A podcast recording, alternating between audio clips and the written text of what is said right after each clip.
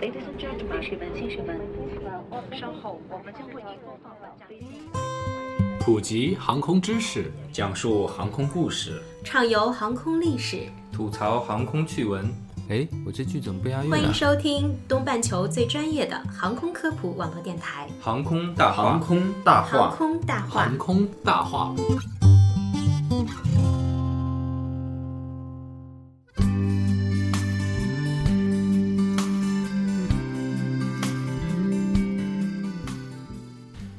聊航空说大话，欢迎收听东半球最专业的航空科普网络电台《航空大话》，我是石头。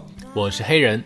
黑人最近好像又在忙碌一件非常重要的事情啊。是的，我们之前参与过的东广新闻台呢，又发来了一个邀请，马上要开始季度冠军的决赛了。对，黑人作为我们航空大话的代表，勇夺周冠军和月冠军，现在又要向 季季度冠军去冲击。主要是石头这边承让了，然后我们这个礼拜六、礼拜天，六月六号和七号，应该大家就可以准时收听到这个 iReport 的节目，就像以往一样。对，也希望大家继续支持黑人，给他投票。好，谢谢大家。那这一期呢，我们跟大家聊一个很有趣的话题，叫鸡上厕所。鸡上厕所，哎，据我所知，鸡不上厕所，都是随地大小便。啊，其实我们要说的是飞机上的厕所的这个意思啊开个。玩笑。嗯，其实大家可能觉得飞机上厕所不就是跟火车上的或者是家里厕所没什么太大区别嘛？实际上还是有有很多讲究的哈。是的。对，先给大家介绍一下这个飞机上厕所的基本构造。好，首先有个厕所的门，对吧？门外面都有个禁烟的标志，是的。对，还有一个婴儿尿布台的标志，如果有的话，会有这么一个标志，提醒你可以在里面处理婴儿的一些尿布什么的。厕所里面呢，当然会有一个马桶啊，然后呢还有手纸啊、洗手液啊、洗手台啊，嗯，啊好一点的一些航班呢，航空公司呢还会提供一次性的洗漱用品，甚至我还见到过有一次性的姨妈巾，啊姨妈姨妈巾当然是一次性的，是吗？就是那可能就是要过夜的这种航班嘛，或者嗯飞行时间比较长的，应该是这是这样一个前提。那另外呢，厕所内部有橙色按钮，是呼叫乘务员的。嗯，头顶呢还有氧气面罩，有烟雾报警器。对了，还有烟灰缸，我们之前也介绍过啊。对。商业班机现在早已全面禁烟，但为什么飞机厕所门上还要设置烟灰缸呢？之前我们给大家过一个理由和分析。另外呢，根据 FAA 飞机适航标准，不管有没有禁烟，都必须在飞机洗手间的入口附近设置独立可拆卸的烟灰缸，因为总有些人啊会有违法的冲动，在出现有人吸烟的情况时，让他们有个安全的地方放置烟头，比什么都重要。对，哎，飞机上的厕所的这个门啊，就算你在里面锁上了，从外面还是可以打开的，你知道吗？哎，从来没有看过，但外面有个钥匙口。是是可以对我知道但是我我看过一个视频啊，就就是没有钥匙也是可以打开的，它是有一个、有一个暗藏了一个开关，就是在紧急情况下方便机组工作人员可以随时冲进去。这么一说，好像有一些美国的电影的那种场面，它可能有这过这种细节。我我自从看到这个视频之后呢，在飞机上上厕所的时候总是很忐忑，就是担心外面冲进人进来。嗯，哎，石头，你想象过飞机上没有洗手间是什么样子的吗？没有洗手间啊，应该不太会啊。嗯但实际上呢，没有任何一条法律规定飞机必须配备洗手间，好像这是废话，总觉得是应该的啊。对，呃，所以航空公司为了预算取消洗手间也是有可能的。最接近这个状况的就是爱尔兰的廉价航空公司瑞安航空，它的机队中所有的航班洗手间都需要投币才能使用，每次需要投一英镑或者一欧元，大小便都是同样的价格，应该 是按开门次数来算的吧？就有点像那个移动厕所，您看到过吗？啊路边那种。对那说到没有洗手间啊，战斗机确实是没有洗手间的。嗯我们之前讲的都是民航客机嘛。那战斗机上面的飞行员怎么上厕所，你知道吗？我们之前不上吧？是不是也讲过这个啊？弹射座椅吗？？啊，对，弹射座椅里面好像有说到这个，就嗯，因为战斗机的飞行员他都是穿的连衣裤嘛，就是想上厕所很麻烦的，而且飞行速度很快包括机动性要求也很高，对，所以他们基本上是在上飞机之前就先解决掉。如果在飞机上实在是要上厕所的话，那就是一般都是用成人纸尿裤这种方式来解决。它就是提前都装好对，了。如果如果这次啊飞行时间要比较长的话，就会提前带上纸尿裤，啊，一般都是这种。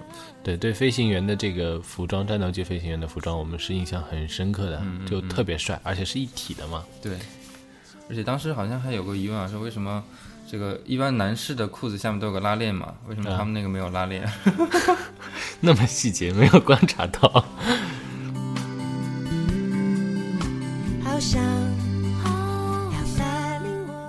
石头，你知不知道飞机厕所里冲掉的东西去哪儿了？冲哪儿东西啊？粑粑，粑粑去哪儿了？就很多人都其实不太清楚它真正会放在哪儿，包括我们小的时候可能都不太清楚。其实是被存储在飞机的有一个废水箱当中，落地以后呢，它会有专用的污水处理车将其送往合适的地点做相关的处理。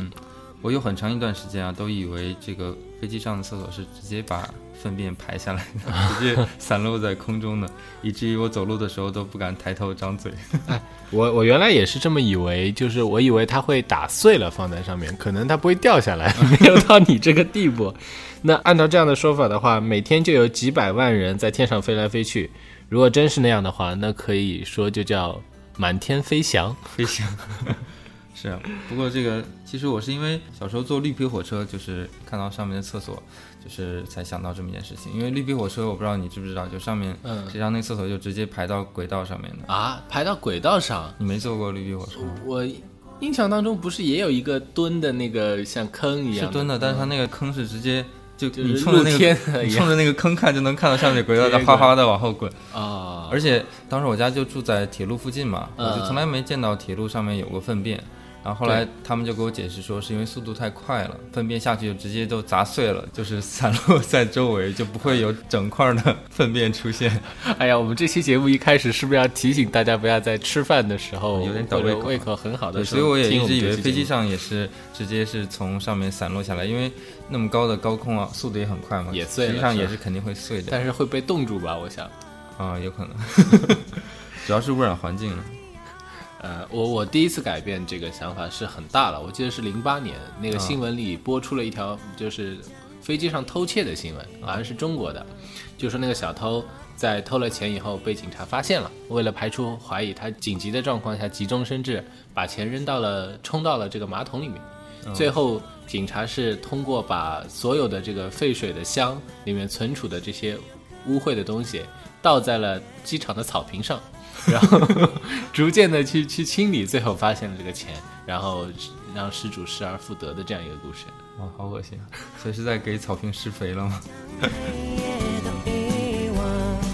啊啊啊！有阳光美。那就像绿皮火车一样啊，最早的飞机上的厕所肯定也不是像现在这样的。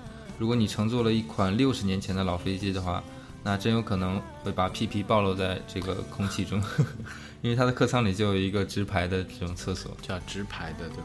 对，嗯，后来为了改善如厕的舒适性，航空设计师开始在机舱内布置稍微友好一点的厕所，比如英国的惠灵顿轰炸机里布置了一个小厕所，就仅仅是一个带盖的桶。不过，据当时的英军士兵反映啊，不到万不得已，他们才不会用那玩意儿的。比起尿到瓶子里、拉到纸盒里，然后开窗丢出去，那个马桶实在是糟糕透了。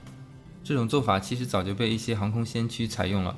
一九二七年，美国飞行家林白驾驶他的圣路易斯精神号单引擎飞机，用三十三点五小时的时间成功飞越大西洋，因此成为各种名流的座上宾。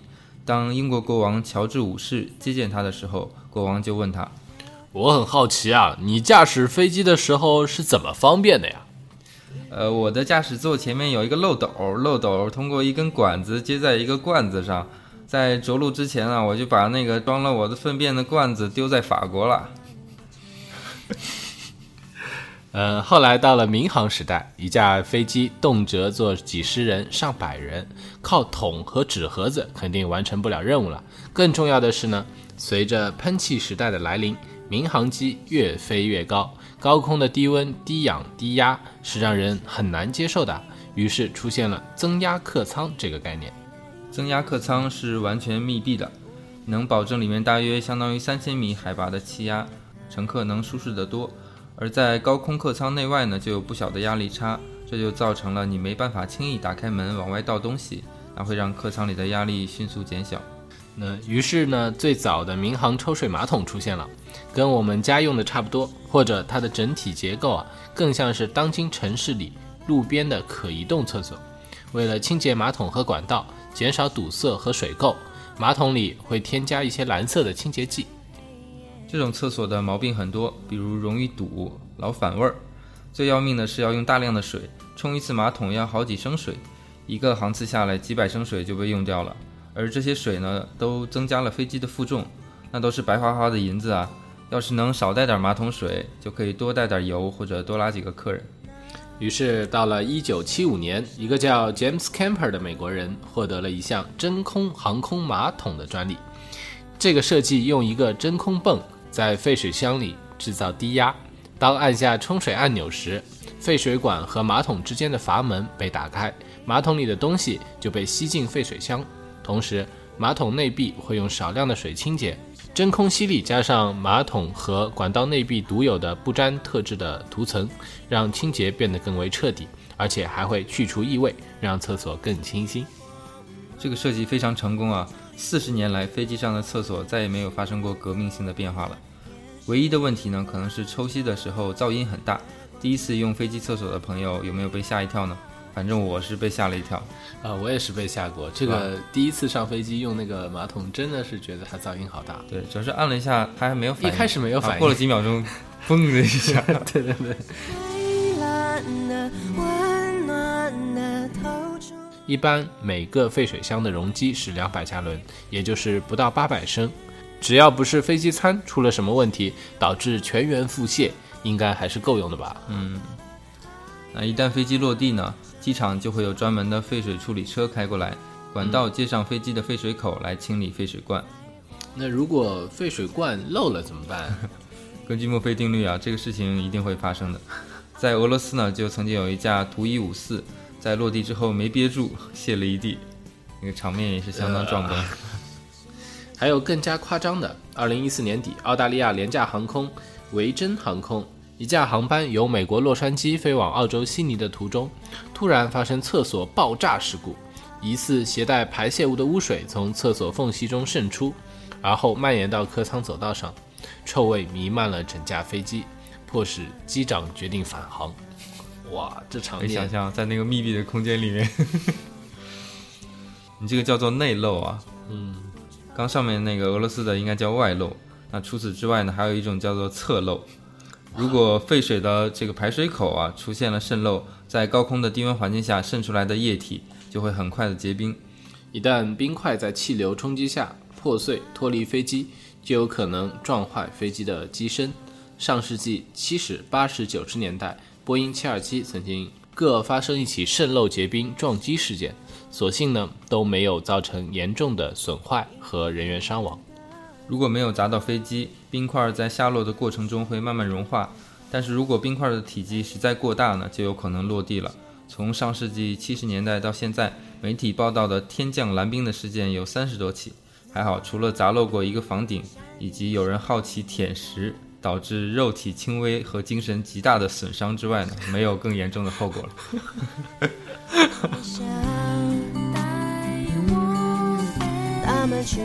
那本期节目就到这里结束了。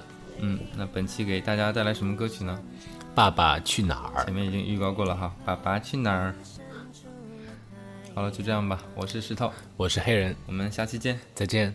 爸比，你会唱小星星吗？不会呀。那我教你好了。好啊。Twinkle little star,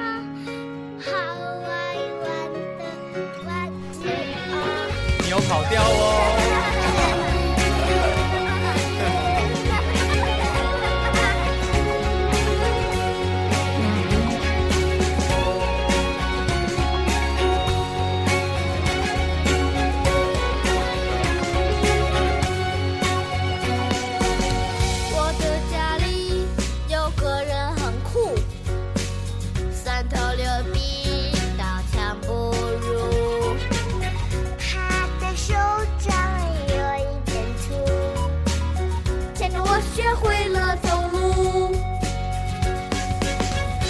谢你光顾我的小怪物。你是我写过最美的情书，纽扣住一个家的幸福，爱着你呀，风雨无。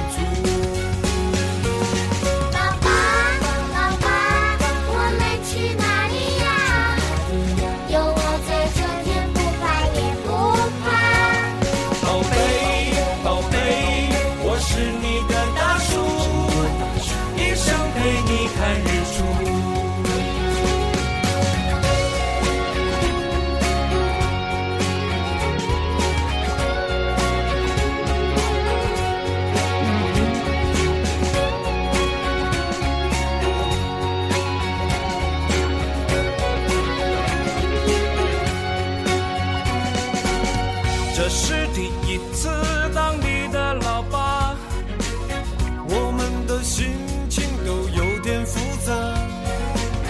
你拼命发芽，我白了头发，一起写下一撇一捺。